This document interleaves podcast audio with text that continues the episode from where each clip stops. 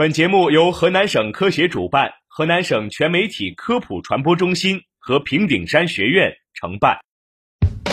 生活多姿多彩，科学无处不在，在生活中感受科学的魅力，用科学创造更好的生活。欢迎大家走进科学生活。Got on board a westbound 747. 我是主持人肖文。我是吴聪。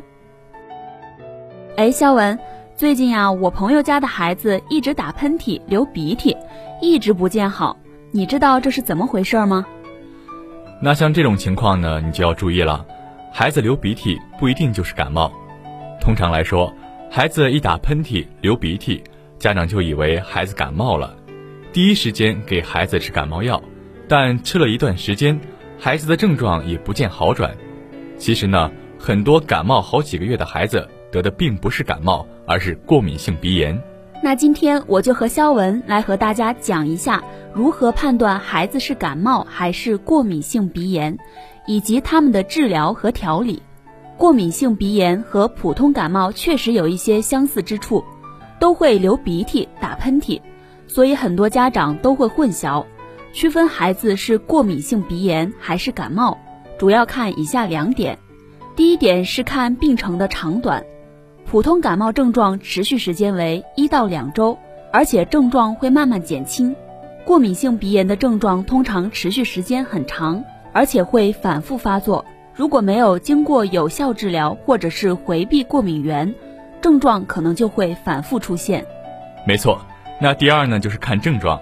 感冒通常会伴有一些全身的症状，比如说发热、咳嗽、流鼻涕，同时可能会出现流黄鼻涕、浓鼻涕。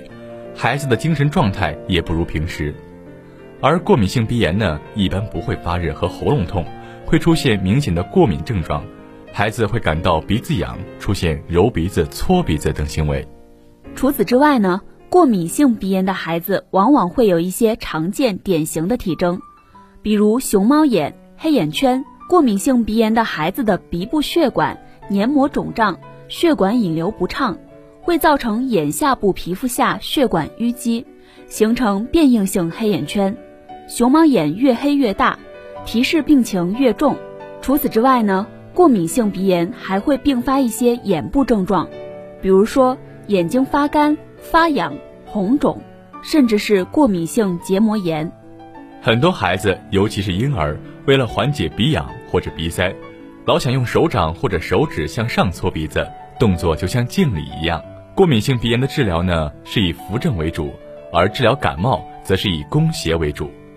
感冒有不同的症候分型，风寒型感冒、风热型感冒、感冒夹治型均是孩子多发的感冒类型。